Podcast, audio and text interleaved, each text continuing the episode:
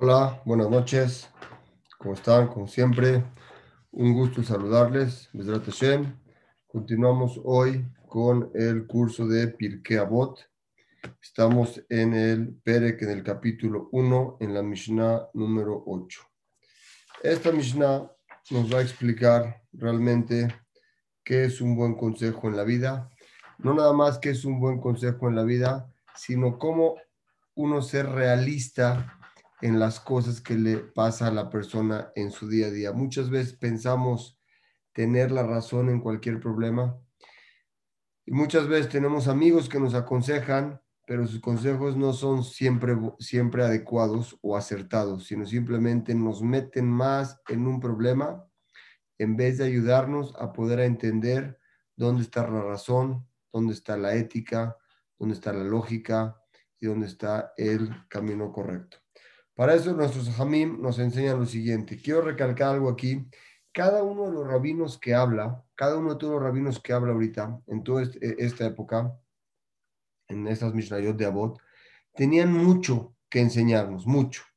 Pero ellos hablaban las cosas que ellos mismos habían trabajado en su vida y en las cosas que realmente cumplían.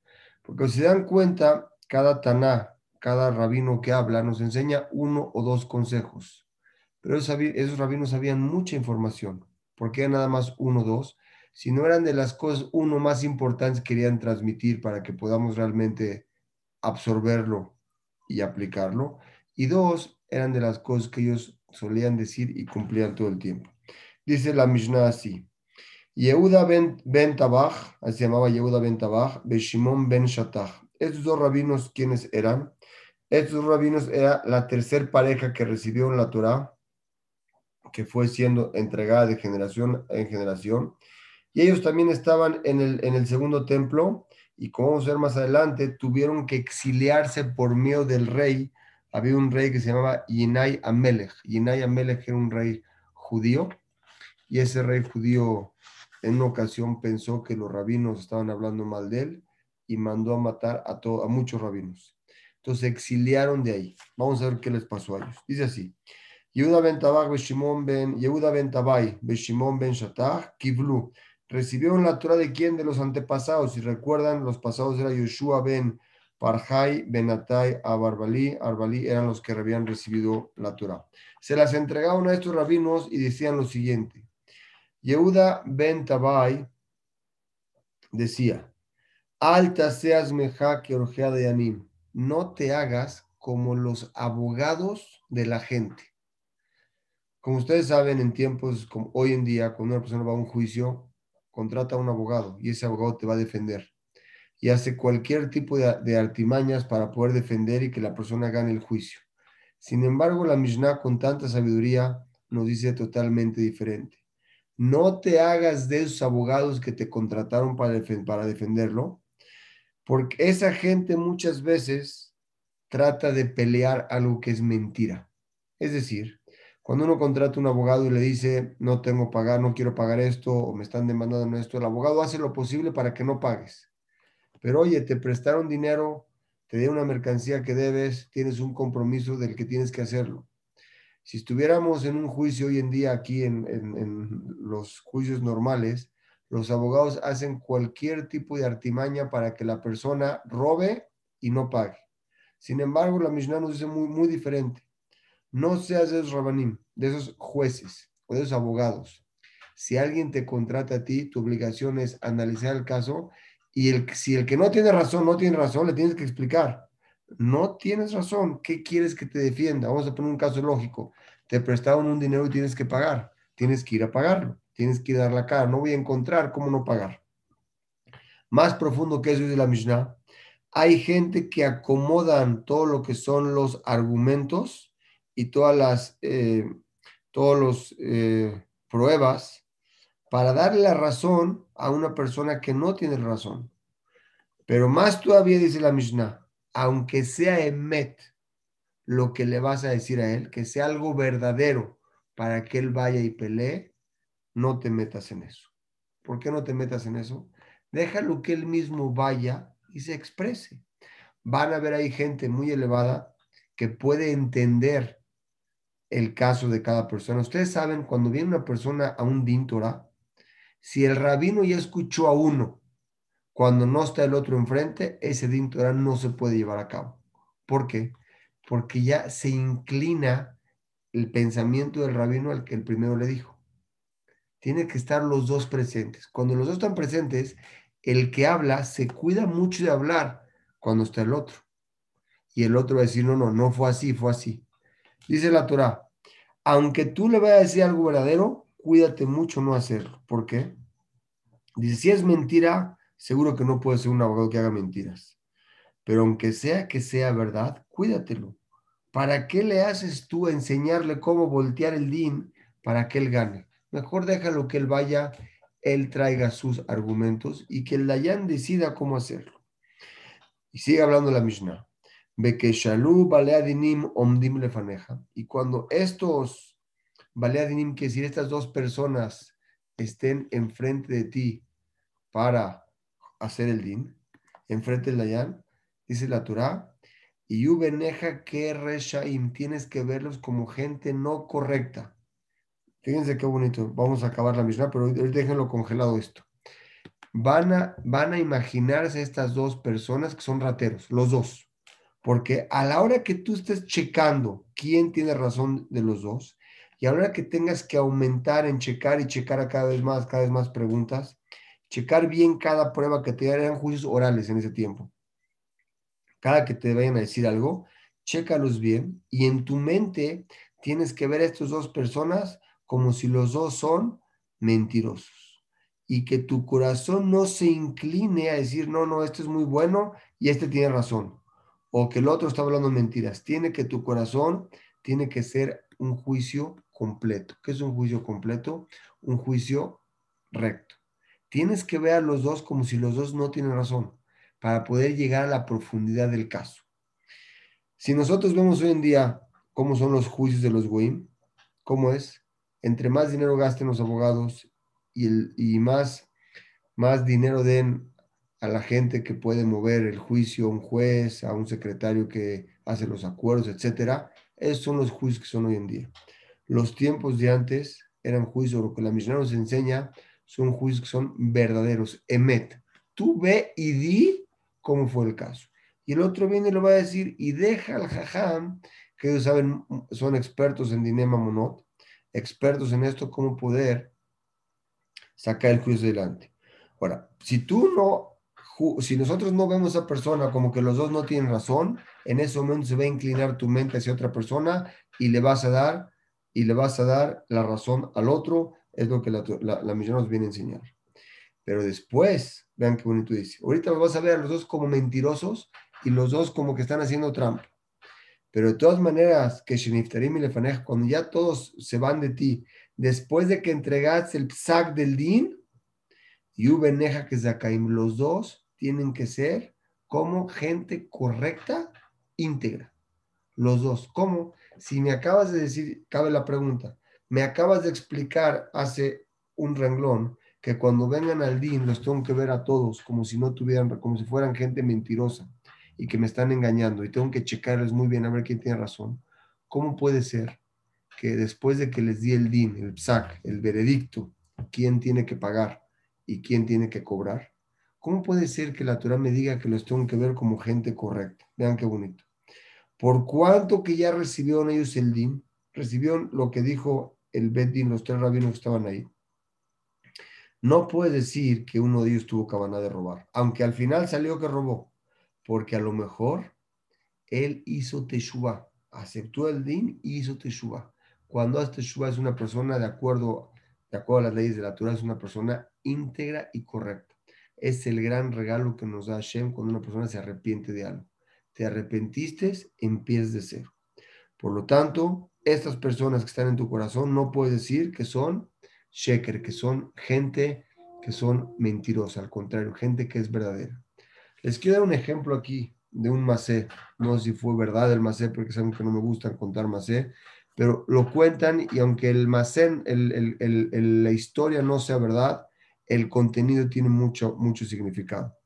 Cuando uno va a un dintora, o va a, discutir una posición que él tiene, en ese momento nuestra mente está cegada.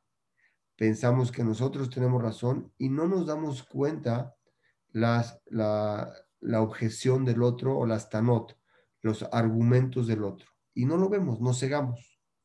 Cuentan que una vez el Shah, como ustedes saben, existen cuatro tomos del Shulchan que hablan de varios tipos de alajot. De, el, alajot de casamiento, alajot de comida, de vida y alajot de dinero. En las, en las alajot de dinero, el que explica ahí se llama el Shah, es uno de los comentaristas del Shulchan Aruch.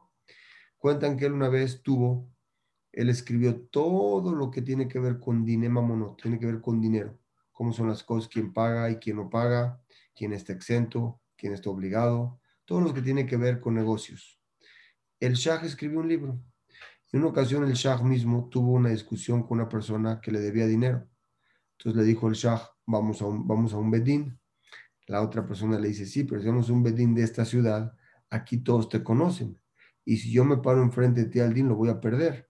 Vamos a una ciudad donde no te conozcan a ti y donde no me conozcan a mí. El Shah aceptó, fue una ciudad lejos. Cuando se prestaron al din Torah, cada quien dijo sus argumentos. Y salió que tenía razón el otro, no el Shah, el otro. El Shah dijo, ¿cómo? Yo sé de esto. Yo escribí libros de esto el Dayan le enseñó un libro donde el Shah no tenía razón. ¿Y saben quién escribió ese libro? El Shah mismo. Él mismo que escribió el libro de leyes, cómo hacer dinero monot, él mismo había escrito de una forma que él no tenía razón. Pero cuando uno llega al Din Torah, se cega, no ve más lo que quiere ver. Por eso la Torah nos enseña, no seamos como esa gente que aconseja a tus amigos a tropezar más, sino al contrario. Aconseja a tus amigos a buscar el emet, a buscar la verdad. Si esa persona no tiene razón, dile, ¿qué quieres que te ayude y qué quieres que te defienda? Si tú hiciste esto, tienes una obligación de pagarlo. Si no lo puedes pagar, ok, pide plazos, pero presente con algo que sea verdad. No ver cómo le das la vuelta y le quitas al otro. Ustedes saben que los que más ganan de esto son los abogados. Es lo que se llaman los, lo que llaman los Orgea Dayanim, los abogados. Un abogado, entre más pasa el tiempo y más cobra, entre más hace largo el juicio, más cobra y son los que más ganan. La teoría te dice, aléjate de eso. Sé una gente verdadera, sé una gente auténtica. Tienes una discusión de dinero o una cosa que tiene que ver con un bedín, ve y di lo que tienes que decir tú directo. No trates de buscar un abogado para que te defienda y te dé la razón, aun cuando estás mintiendo. Hasta aquí es la primera Mishnah. La segunda Mishnah explica, la Mishnah número 9, explica que Shimon ben Zata, eh, antes de eso, les quiero explicar sobre esto, el Rabenu Yonah. El Rabenu Yonah, en esta, en esta Mishnah 8, dice algo muy bonito. Dice así. Cuando tengas enfrente de ti a los valedinim, a la gente que viene a, que le hagas el juicio, no los puedes ver como gente correcta, sino al contrario, como gente no correcta. Dice el, dice el Rabino ¿para qué? Dice, si tú te analizas, si nos metemos profundamente al, al, al, pensamiento de la persona, dice el Rabino Yonah, Sheloya te para que tu corazón no se desvíe a uno de ellos y no pienses, este es sadik, este es muy buena persona, este tiene razón, al contrario, tienes que hacerlo de tal manera que sea ecuánime. Shimken, si tú no haces esto, nunca vas a poder dar un din emet. Para dar un din emet, cuando alguien se presente, el dayan tiene que separar su cabeza en dos. Ver a esas dos personas como si los dos son tramposos y como si los dos están obligados a pagar. Y a partir de ahí, solo entonces, el Dayan puede determinar quién paga y quién no paga, porque el corazón se deja llevar por las, por las, por las, ¿cómo se llama? Por las emociones. Un Dayan no puede recibir de nosotros ni siquiera un regalo.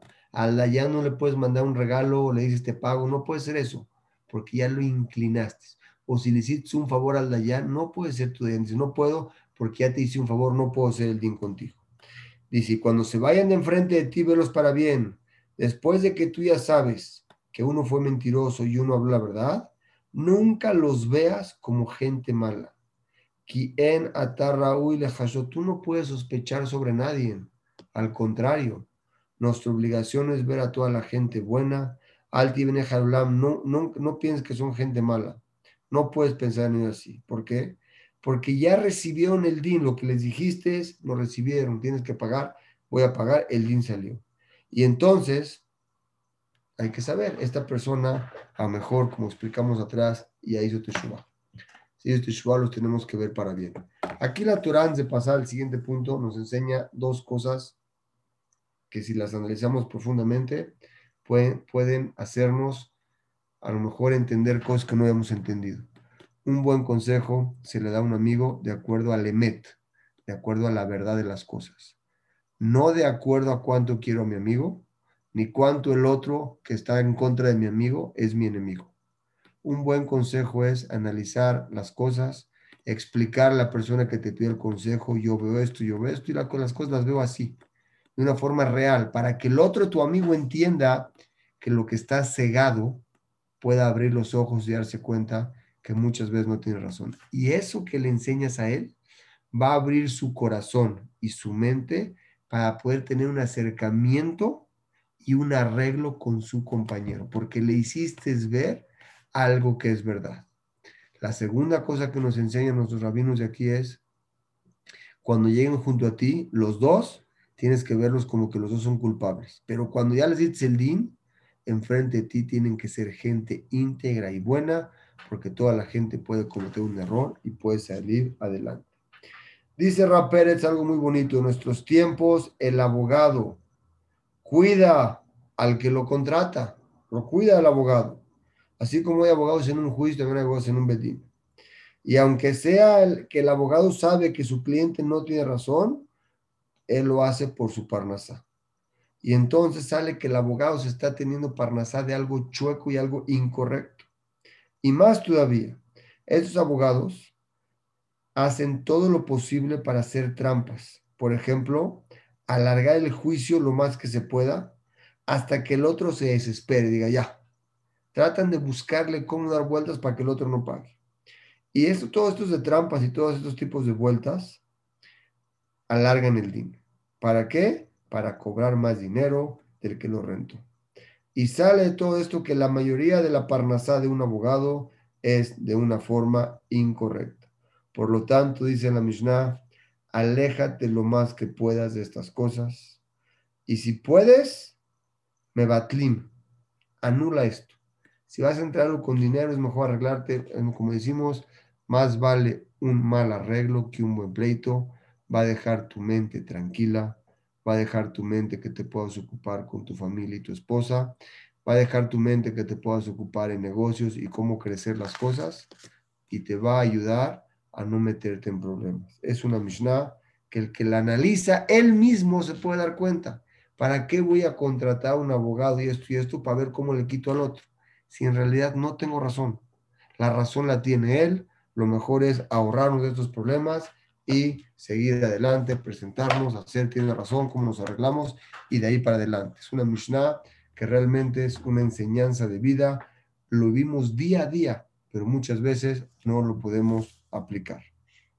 Dice la siguiente Mishnah, Shimon ben Shatach, él le advertía a los Dayanim que chequen muy bien a los testigos y chequen muy bien lo que le van a decir a cada, a cada persona, porque las palabras que sacas de tu boca pueden tener un boomerang que van y regresan. Veamos qué dice. Shimon ben Shatach, Shimon ben Shatach era el cuñado de Yinaya Melech. Su cuñado del rey, quiere decir la hermana de él, estaba casado con el rey. Y este rey mandó a matar a todos a la mayoría de los rabinos porque sospechaba que hablaban mal de él en su tiempo vivió en el, eh, en el Bait en el segundo Betamigdash, y todo, y todo Israel estaban, este, se comportaban bien. Cuando el Israel estaban comportándose bien, como hicimos a Jamim, en los tiempos de Shimon Shatach, en, cuando caía lluvia, las frutas crecían más grandes, el trigo tenía mucha abundancia. Como nosotros sabemos, la tierra de Israel, muchos pueblos la quisieron conquistar. Vean la historia, los que revisan la historia, Israel se creó en 1948. Tenemos aproximadamente setenta y tantos años que tenemos la tierra de Israel. A lo mejor casi no llegamos a las 75. Y antes de que llegara la tierra de Israel, todo era totalmente un desierto. Cuando llegó el pueblo judío, la tierra sacó frutos, manantiales. Preguntaron todos, ¿qué acaso la tierra es inteligente? Cuando llegó el pueblo de Israel dio frutos y cuando no, no. La explicación a esa pregunta, que es una pregunta muy bonita, ¿por qué cuando los demás pueblos trataron de conquistar el desierto no floreció? Cuando llegó Israel a, a escasos 70 años y es un país que realmente que es un ejemplo para muchos países del mundo, la explicación es porque en tiempo que Am Israel se comporta como debe ser, la tierra da sus frutos. Explica la Gemara que en tiempos de Shimon Ben todas las frutas crecían de una forma muy importante, simán de veraja. Y explica la Gemara que cuando su Yinaya Melech mató a Takisi Etkol, no sé cómo explicar eso, pero dice que mató a todos los sabios de Israel, todos los rabinos, ¿sí o no? El mundo estaba desolado hasta que vino Rabbi Shimon Ben el que vamos a hablar ahorita, y regresó la Torah, regresó toda la Torah. ¿Cuándo fue esto? Él, se escapó a Alexandria, Alexandro Magno, que estaba en Mitraim, en Egipto, se, escapó para allá. Se quedó, se quedó ahí hasta que le pidió ya a su cuñado que si lo puede regresar. Su cuñado aceptó que regrese, regresó este, este rabí Shom y regresó toda la Torah que se había perdido. Él la regresó ahí. Él dijo lo siguiente.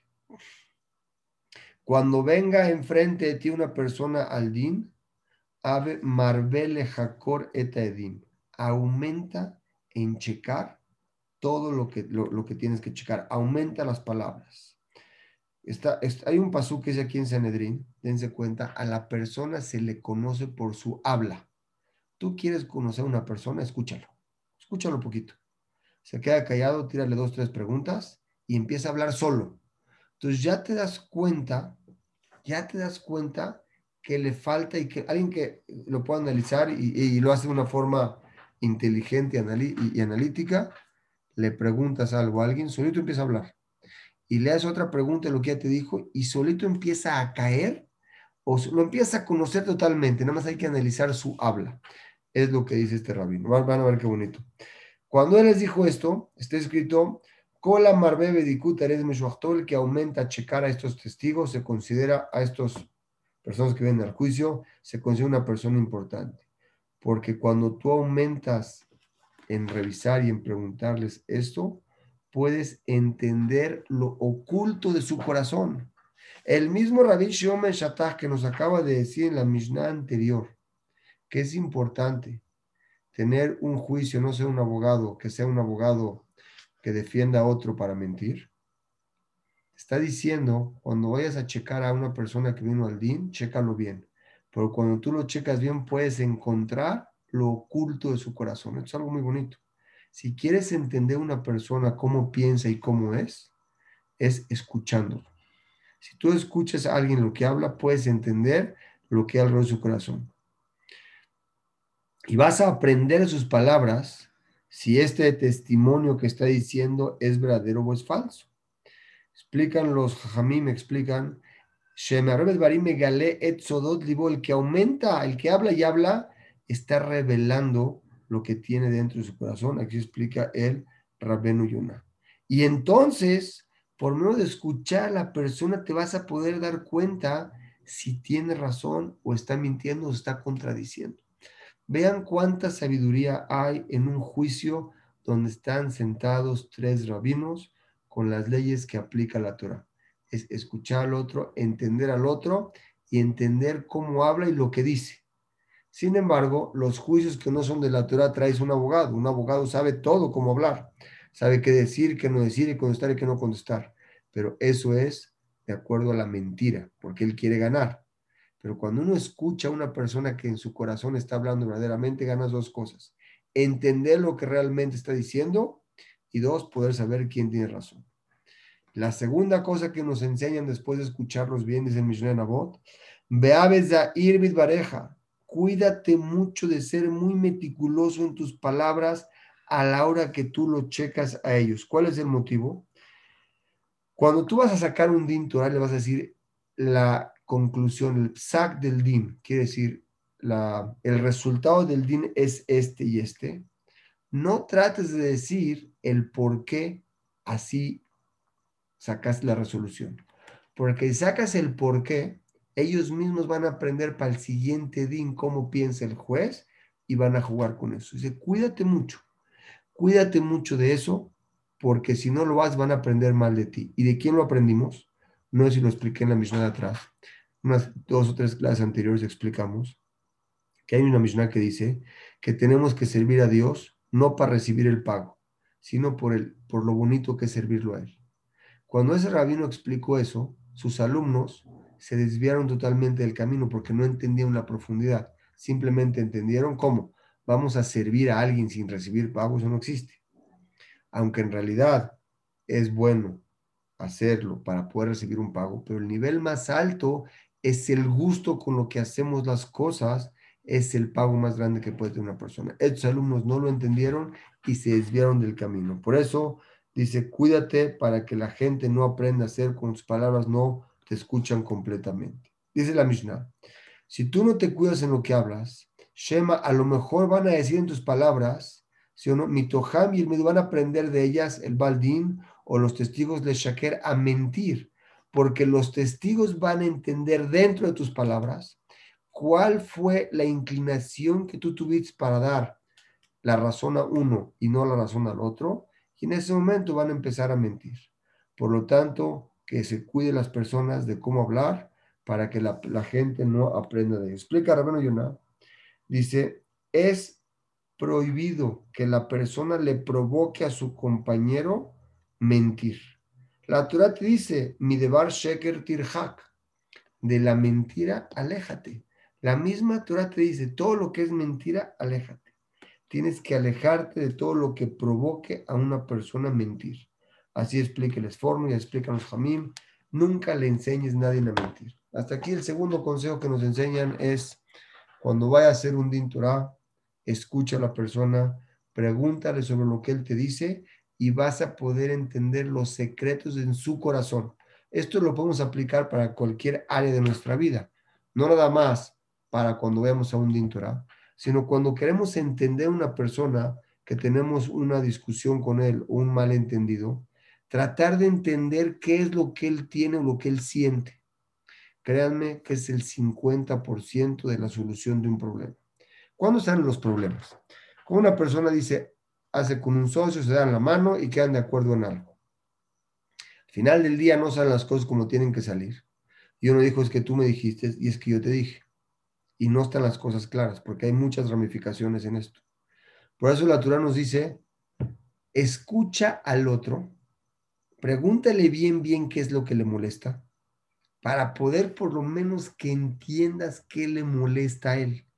Y entender el problema es el 50% de una solución. Aplíquenlo. Ojalá que nadie tenga problemas con nadie, pero es una muy buena, muy buena, un approach, un acercamiento a poder entender y poder disminuir las diferencias entre socios, hermanos, amigos, hijos, familiares, etc. Entender qué piensa el otro, escucharlo, preguntarle, preguntarle, para poder entender qué es lo que piensa el otro y poder ahí ver dónde está lo que él vio. Y luego lo que nosotros vimos del otro lado. Porque todo, todo cuando hay una discusión no es simplemente el, el, el, problema en sí. El problema es que yo tengo razón porque yo dije esto y el otro tiene razón porque el otro dijo esto es donde empieza el problema. Pero estoy, estamos seguros que si desde un inicio lo hubiéramos arreglado esa parte, no existiría el problema. O sea, aquí el problema es quién tiene la razón. Para poder entender quién tiene la razón, escucha al otro, analiza al otro, porque por medio de entenderlo y hablar de él, vas a poder entender qué es lo que dice su corazón. La segunda parte que nos dice la Mishnah, y cuando vayas a sacar de tus bocas las palabras, sácalas con cuidado para que no se vaya a mal interpretar. El poder entender bien al otro y poder determinar bien qué es lo que piensa el otro, existe una ventaja más. Cuando hay un testigo mentiroso, va a tener miedo. ¿De qué va a tener miedo? De que lo van a revisar. no van a dejar las cosas al aire, van a checarle una y otra vez hasta encontrar la verdad que está atestiguando. Y esta persona va a abstenerse de poder, de poder mentir. Igual, cuando una persona tiene una diferencia con alguien y, llega al, fondo de las cosas, del por qué la diferencia, entre esas dos personas cada vez la diferencia es menor. Hasta aquí la Mishnah número 9 y pasamos ahora sí a la Mishnah número 10, una, una Mishnah muy bonita. La Mishnah número 10 habla de Abtalión. Shammai y Abtalión eran los rabinos de Bet Shammai y Bet los famosos rabinos que fueron los que hablan en todo el Shas, en todo el Talmud Babli, Bet Shammai y Bet. Sus rabinos de ellos eran Shamon, eran, eran eh, Shemaya, y Abtalión. Ellos venían de descendencia de reyes. Vean qué bonito. Y ellos lo que se preocuparon en enseñarle a todas las generaciones, su dicho fue que tienes que amar ser una persona, eh, ser una persona sencilla y trabajar. Eran, eran descendientes de reyes. Tenían su fideicomiso listo para levantarse a la hora que quisieran y el banco les entregaba sus rendimientos sin ningún problema para sus hijos y nietos ya grandes. Sin embargo, ellos dijeron, no, por favor, sé de las personas que sencillas que aman el trabajo y odian un puesto de poder o un puesto en el gobierno. Dice, y es, y vean qué bonito es los jamín, y es tan bonito esta explicación de ellos porque ellos lo tenían. No es lo mismo alguien que no tiene y te dice, trabaja porque no tiene para trabajar. Ellos tenían todo y no necesitaban trabajar. Aún así nos viene a enseñar que el estar shomem, shomem es la palabra sin hacer nada, es muy peligroso. La persona sin hacer nada puede llegar a cosas muy delicadas. Dañar a sí mismo en su parte espiritual o en su parte, es como ¿cómo se llama? Se fue la palabra. Ahorita me la tengo en hebreo, shomem. Sin hacer nada, ocioso es la palabra ocioso. Estos eran reyes y en aún así que fueron reyes, dijeron ponte a trabajar y ponte a hacer algo productivo en tu vida porque ellos, ellos entendían lo que tiene que ver el trabajo y el poder y podían hablar de esto. Shlomo Amelech que dijo, Ebel Abalim, todo lo que hay en este mundo es vano. Él lo podía decir porque era el más rico del mundo. Él gobernaba, sus pisos eran de oro, él era rey de muchos países. Gobernaba no nomás sobre ellos, gobernaba sobre los duendes, sobre los ángeles, hablaba con los animales, dominaba todo. Te dice, todas las cosas materiales que hay en este mundo son Ebel son vanas. Lo que vale es la persona que tiene un crecimiento espiritual. No existe pobreza más grande que la pobreza espiritual. ¿Quién nos puede decir eso? El que lo tiene y te lo dice. Ese fue Shlomo Amelech, así nos enseñó. Igual, de la misma forma, Shammai y Abtalión, que eran reyes, de descendencia de reyes, nos enseñan esto. Vamos a ver qué nos dicen. Shemaya y Abtalión Kiblu recibieron la Torah de quién, como dijimos atrás, de, de Yehuda Benteba y Shimon Ben Shatach. Shemaya Omer, él dijo lo primero, Ohe Betamelaha, ama tu trabajo, ama lo que hacen tus manos. Y aunque tengas con qué tener parnasá en tu vida y no te falte dinero, de todas maneras, ocúpate en hacer algo aunque esa melajá y aunque te ocupes y digas, no, eso para mí es muy despreciable. No, no, no hay trabajo despreciable. El estar ocupado es la verajá más grande que hay. A ver si un día hablamos, pero me, llegó a la mente ahorita lo que dice el Jobata Levavot. Jobata Levavot, vean qué profundo dice esto. Hashem le manda la parnasá a la persona de acuerdo a la persona. Si es una persona que con su parnasá que tiene, se sigue ocupando en el trabajo, en estudiar, en seguir creciendo, esa parnasá sigue y se le aumenta. Pero esa parnasá que tiene lo vuelve más arrogante, lo vuelve una persona con más pleitos, lo vuelve una persona que se aleja del buen camino y se va a tener todos los placeres de la vida, a ese se la quita. Y si ni sabes por qué, porque el no estar ocupado es la peor maldición que puede tener una persona el estar ocupado ayuda a que tu mente no empiece a hacer cosas delicadas, empiece a, maquinar. Y eso nada más es ocupado. Por eso la persona muchas veces tiene problemas en su trabajo. ¿Para qué? Para que esté ocupado y no el ocio lo lleve a otros lugares. Lo explica muy claramente textual la voz de esa forma. Un jefe tan grande que Hashem hizo con nosotros, el que va en el camino nunca se desvía aún con dinero, ahí lo tiene. Pero el que tiene el dinero se empieza a desviar, Hashem se lo tiene que quitar porque le hace un bien a la persona que no tenga ocio y no sea una persona sin trabajo. Y es lo que dice aquí eh, eh te dice, Shemaya te dice, ama tu trabajo para que no estés batel sentado sin hacer nada, porque el estar sentado sin hacer nada te da el shimun, el ocio. Ahorita vamos a ver qué hace el ocio. Y así dijeron nuestros rabinos en la voz de Rabinatán, una persona que no tiene trabajo que hacer, ¿Qué es lo que? Que aunque tenga un campo, que se ocupe y trabaje en él. Porque la persona tiene que estar ocupada en algo y es una persona tan grande, es más grande. Ashre Ish Yiraet Hashem. Es dichoso el que teme a Dios. Pero el que trabaja, está escrito, Yeguia Capeja. El que trabaja con sus manos, o sea, que está ocupado, Ashreja Betoblach, dichoso y Toblach. Le agregó una palabra dichoso en este mundo y, buen, y bueno para el mundo venidero. Sale de aquí que es más grande una persona que se gana las cosas con el trabajo de su mano que uno que tiene Irat Shamayim. Y todo esto, si analizamos, es un favor grandísimo que Hashem nos hace. El estar ocupados nos lleva a ser productivos y no crear problemas. Las personas que no están ocupados se la pasan a ver a dónde pelean. imagínense un esposo que no tiene nada que hacer y tiene su parnasá su sustento arreglado y está en su casa. No me quiero imaginar ni a su esposa ni a sus muchachos. Las ha de traer, pero en, en, en raya. Porque no tiene lo que hacer. No está ocupado. La persona que está ocupado no se dedica a tener eso que se llama ser Shimun. Vean qué bonito dice la cámara aquí. Dice, Shemaya, él, él estuvieron, este, Abedín, como lo explicamos atrás, ¿Qué quiere decir? Vean qué bonito. ¿Por qué se llama Shemaya? Él estuvo de presidente y Abtalión en el Balbedín. ¿Saben qué es Abtalión? Abtalión es el segundo tenés Av Letalia, el padre de los Yetomim. Él se encargaba de los niños huérfanos de mantenerlos. Aunque era rey, se ocupaba de ellos. Y él venía de, de Geret Tzedek.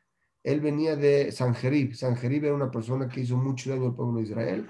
Aún así se convirtió y los ajaonim lo tomaron a él como que, como una persona buena y le van a la gedula. Dice el Ritva.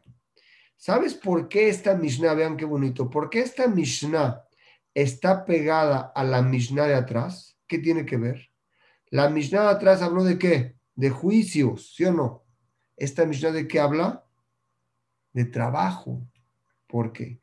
el que no trabaja acaba pidiendo prestado y acaba debiendo dinero y va a llegar a juicios. Quiere decir, todo tiene una secuencia. Atrás habló, hay que hacer un juicio, cómo hay que hacerlo, cómo hay que checar.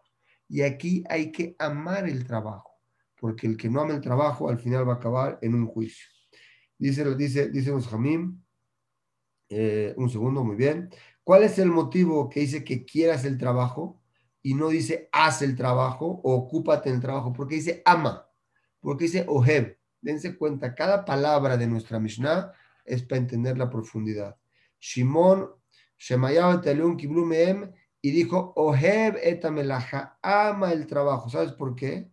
Porque una persona tiene que ser humilde y la humildad te trae la alegría. Cuando tú eres humilde y alegre en tu trabajo, y no que pongas en tu corazón arrogancia y digas, no, esto no es de mi honor, esto no es para mi cabot y yo no lo voy a hacer. Al contrario, lo que tengas que hacer, ve y hazlo con alegría y eso te va a llevar a estar ocupado. Dice el Midrash Shmuel, ¿por qué dice que ames el trabajo? Alégrate en tu parte que te dieron del cielo para trabajar. Esa parte que tocó a ti, la tienes que recibir con alegría. Lo mismo nos cuesta ir a trabajar con alegría que sin alegría. Ve contento. Y el ir contento vas a tener más Shetaishmaya. Explican los Jamim. Una persona, ¿por qué tiene que estar ocupado? Vean qué bonito. por cuando la persona está ocupado de en su mesonot, no roba. Cuando persona está, está ocupado en cómo trabajar, no tiene por qué robar. Al contrario, está haciendo algo que es algo honorable. Y tampoco es una persona que va a pedirse de acá para poder alimentarse. Y por lo tanto su vida sea larga. Una persona que vive con el trabajo de sus manos tiene arihud yamim, como está escrito, besoné matanot y el que odia los regalos va a vivir. ¿Qué regalos? No regalos de una boda, no, no.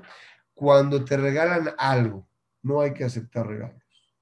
Hay que trabajar y hay que ganarte las cosas trabajando. Rabeno Yonah escribe, ama tu trabajo porque si estás sentado en la casa, vas a, vean qué bonito dice, se te va a pegar a ti la cualidad de la flojera.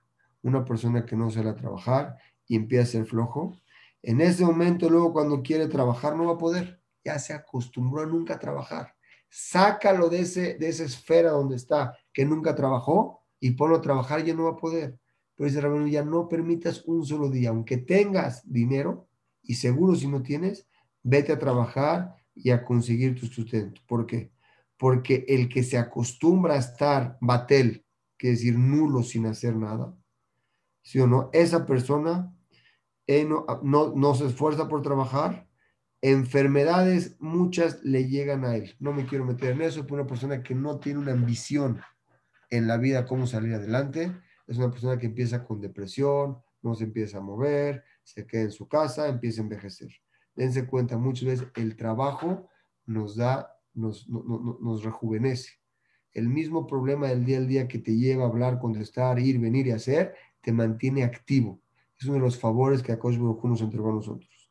Inclusive la gente que estudia Torah tiene que cuidarse y también hacer esto. Explican los Hamim, el siguiente punto, eh, eh, eh, Rabbi explica, explica así. Hay un pasú que dice, escoge la vida, lo explica, este es un trabajo. El ir a trabajar se llama que estás eligiendo vivir. Y en el Midrash también está escrito sobre el pasú, reeja im, ve la vida y la vas a amar. Se refiere a que al que tiene un trabajo para poder trabajar en esto. Dice el Sifri. ¿Qué es el trabajo? Amelaja con hey. El Taná nos viene a decir, la melajá te viene a enseñar que el trabajo que escojas tiene que ser un trabajo que te permita conectarte espiritualmente a Dios. Es muy bueno trabajar, pero no tienes que vivir para trabajar. Trabaja para vivir y trabaja para también poder alimentar tu parte espiritual. Ese trabajo que escuche, escojas, que sea un trabajo que te permita tener una mente tranquila. Es preferible un trabajo que deje menos dinero, pero que tu mente te la permite estar tranquila. Esa persona vive más feliz y más tranquila. Aunque muchas veces, ya lo dijimos atrás, nos dejamos llevar por la gente que les va muy bien y trabajan y trabajan casi 18 horas diarias. Comen en la oficina, no les da tiempo de nada. Y a veces los vemos nosotros como, una, como un ejemplo a seguir. Al contrario, tenemos que decir gracias a Shem que no nos pusiste nuestra parte en ese lugar. Esa gente no muchas veces tiene claridad mental para poder atender una necesidad en la familia o en la vida o en un crecimiento. Está totalmente metido en, una, en un hoyo que no ve otra cosa más que eso.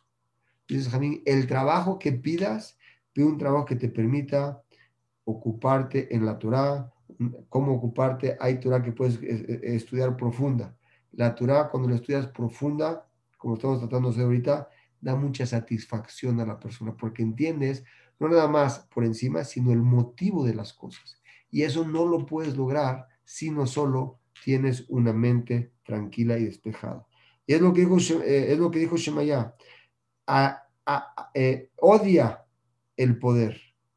Estudia Torah, porque la persona por que está en el poder todo el tiempo está junto con la gente del gobierno, de aquí para allá, y se le va y piensa que está en los lugares más altos. Y va a explicar más adelante la Mishnah cómo hay que alejarse de esa gente, porque todo el que ha caído en el gobierno a tener un puesto, al final del día cae y cae muy duro. Como está escrito, no te juntes con este tipo de gentes, vamos a verlo más adelante. Hasta ahorita dice, después de que ya te explicó Shemaya, que tienes que amar el trabajo. Entonces no vas a decir que el trabajo no es correcto para mí, sino, aparte que ya trabajes, tienes que Sena et arrabanut, odia el poder, quiere decir odia, abomínalo, que no sea parte de eso en tu vida. Totalmente quítate eso. ¿Por qué? Explícanos, Jamín, cuál es el motivo que tienes que odiarlo. Porque si es que aunque la persona tiene riqueza y grandeza, tiene que comportarse en su corazón con qué? Con humildad. La humildad es la primer llave que lleva a la felicidad a la persona. El que es humilde puede entender que el otro también tiene opinión. El que es humilde también puede entender que no siempre tiene la razón. El que es humilde puede entender que el otro también tiene derecho a reírse, a gozar y a hablar. El que es arrogante piensa que él es el único que puede hacer todo. Y eso lo lleva a una persona a quedar sin amigos y a quedarse totalmente solo. Dice el Rashbatz, el poder que está escrito aquí es el shilton. Cuando estás en un gobierno, cuando tú dominas sobre algo. Dice que se abstenga la persona de tener un puesto en el gobierno, porque al final del día va a acabar con esa gabá del corazón, con esa negligencia. Dice la Mishnah, cuando una persona ya se, se, alejó de todo lo que es la arrogancia, en ese momento toma un pago que es el pago de la alegría, porque es una persona humilde.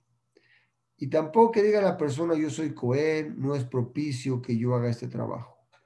Dice Sharabanut, el poder acorta la vida de la persona. ¿Dónde lo aprendemos? Yosef. ¿Quién era Yosef? Yosef Atzadik, ¿se acuerdan que estaba en Egipto? Yosef Atzadik murió antes que sus hermanos, aunque fue el más chico de ellos, tenía que vivir más, él vivió menos tiempo explica la Torah por qué, mi beret Mizraim, porque él se comportó con poder en Mizraim. No sé si Hashem lo puso para que lo haga, así tenía que ser, pero como quiera que sea, la arrogancia y el poder acortan la vida de la persona. Si lo traspasamos a algo más lógico, esa persona es más enojón, hace más corajes, todo el día está nervioso, es una persona que sufre más en su vida que una persona que muchas veces deja pasar las cosas. Odia el poder. Esta es una advertencia para amar el trabajo. El que odia el poder le gusta trabajar. Y el que no le gusta trabajar quiere todo el tiempo estar ser de los apoderados. Por cuanto que subió la persona a la grandeza, ya no va a poder trabajar. Dicen los jamín, no puede trabajar en su trabajo con esa arrogancia. Por lo tanto, cuídate, dice el Taná. Este Taná nos dio un consejo muy bonito. Odia el poder, porque cuando tú haces eso y tienes poder, va a estar en tu casa sentado sin hacer nada. Dice, y más que odiar el poder, lo pierde la... Qué fuerte está esto, lo en hebreo. Vean qué fuerte dice.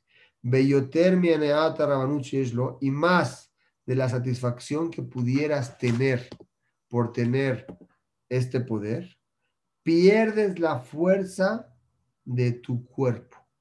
Una persona que es totalmente poderoso, enojón, como dijimos, que lo que él dice tiene que hacer en el momento, es una persona arrogante, es una persona difícil de convivir con él. La Mishnah te dice, cuídate, no seas de eso, no te lleva nada bueno, al contrario, aunque tengas todo lo que tienes, sea una persona humilde, ve a trabajar, y gánate, estate ocupado todos los días de tu vida. Por lo tanto, Altit Badela Rashut, no te juntes con el gobierno, porque la gente del gobierno te necesitan ahorita para algo y el día de mañana cuando no te necesitan van a ir en contra tuya. Qué fuerte dice el Taná y lo dice muy bonito, leo por dentro. No provoques que la gente del gobierno te conozcan para que te den un puesto. Aléjate de ellos, que no te conozcan.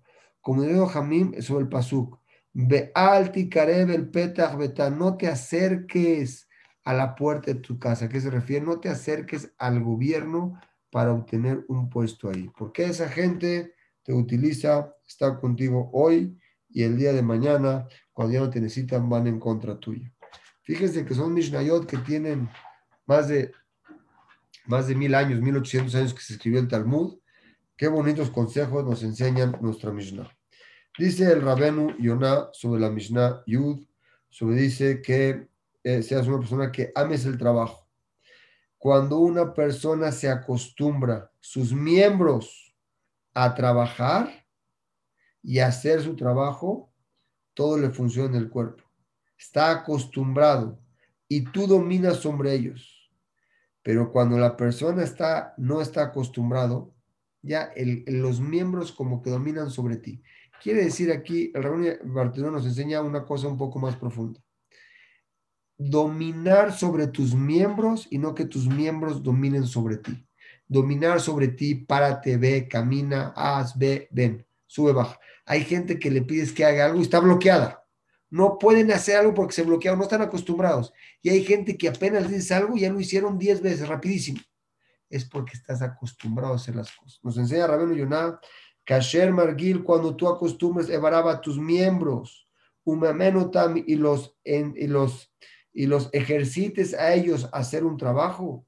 Cuando tú quieras hacer algo de ellos, van a estar entrenados porque los acostumbraste y dominan sobre ellos. Porque la gente piensa que descansando es más bonito y más tranquilo, me quedo descansando. Dice, es al revés. La menuja, el trabajo, perdón, la menuja, el descanso, cansa a la persona. Vean qué bonito. Kiva menuja y el guía. Cuando uno descansa, se hace más flojo. Quiere decir, a veces hay que descansar, lo entiendo, pero tu cuerpo tiene que estar activo totalmente. Y dice Rabeno Yonah, al final del día, si tú te juntas con la gente del gobierno, eh, al final va a caer Menehasab, sus propiedades, y Mietzaem Belituelet van a caer en, el reinado, en el gobierno, porque She'en Makrim Ladam era Letzore Hatzman. ¿Por qué el, gobierno se acerca con alguien? Porque necesita un favor que le hagas. Ve al Kolpanim, pero va a llegar un, momento que alguien está arriba de ti o que ya no te necesitan. Lo yujal hacer Adon no vas a poder hacer lo que ellos te pidan. Y en ese momento no solo que van a ser tus enemigos, sino que te van a quitar lo que tú tienes. Es como explica la Mishnah, un minuto creo que tengo que un que es muy bonito, la Mishnah en el Perec 11, no es del Perec 12. Hasta aquí nos enseña Abtalión que es muy importante trabajar y es muy importante odiar el Reshut. La siguiente Mishnah, ahora sí viene Ilela Zaken, es la Mishnah número 12. Vamos a tratar de empezarla un minuto antes de pasar a la Mishnah número 12. En esta misma Mishnah Shimon y Abtalión, vean qué bonito. Ellos eran Geretse de que eran convertidos. Si son convertidos, ¿cómo puede ser que sea gente que sean Dayanim, que sean Dayanim? Dice, cuando hay una gente que es convertida y tiene un gran nivel espiritual, que es de los más altos en su generación, no hay como él, por eso los pusieron a ellos, porque los pusieron como presidentes y como Adbedin. Quiere decir la Torah no se hereda. La Torah se le entrega a la persona que se esfuerza por entenderla cada vez más y más. La Mishnah dice, como dijimos, cuídate tus palabras. ¿Se acuerdan que dijimos la Mishnah de Yanim y con esto acabamos? Cuídate las palabras que salgan de tu boca. Dices el din, cuídate lo que vas a decir. Vean qué bonito. ¿Cuál es la cabana? Afilo palabras correctas y que sean verdad. Si no son necesarias, no las digas. Habla cuando es necesario. Cuando es necesario, sácalo. Porque no todo lo que es verdadero es recibido en los corazones de la persona. Y si sabes que no lo van a escuchar, aunque sea verdad, mejor no lo digas. Como, eh, como estábamos cuando dijimos Sadok, los Sedokim y los Baitosim, que eran gente que renegaban a la Torah escrita, eh, oral. Ellos no recibir la Torah escrita. Hay que poner este film en tu mano, se lo ponen aquí. Hay que ponerlo entre tus ojos, se lo ponen aquí. No recibió las Mishnayot, que fue la Torah oral. Ellos se equivocaron. porque No recibieron sobre su corazón algo correcto. ¿Cómo, ¿Cómo se equivocaron ellos? Porque hay una Mishnah que dice, tienes que no seas de los esclavos que sirve a su patrón con la condición de recibir un pago. Sea, renegado, dice, ah, esto dijo aquí, no lo entendí, no nada más esto, nada de lo que sea transmisión oral, lo voy a hacer. Y salió otra recta, otra, otra, otra tendencia del judaísmo que se llama los tzedokim, que nada más que en, la Torah escrita.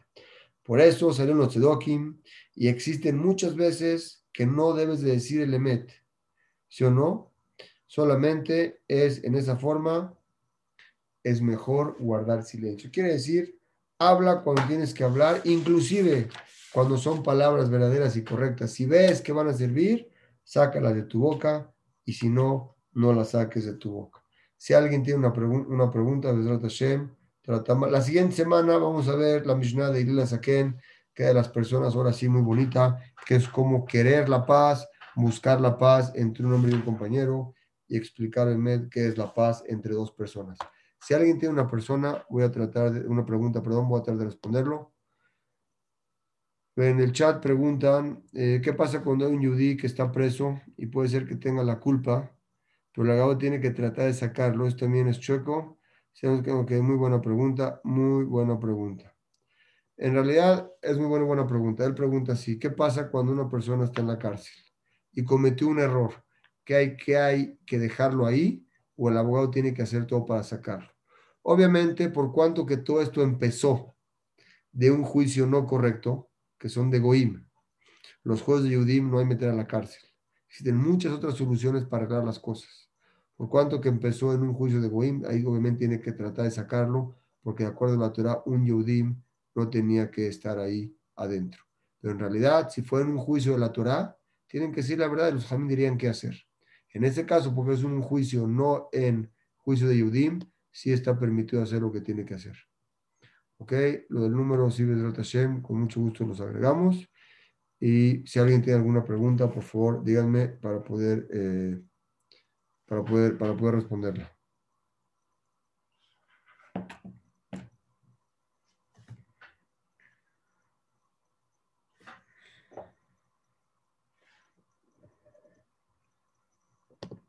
Sí, adelante, Naomi. Si, si le aprietas abajo, se, se quita el mute. Hola, Jajam, buenas noches.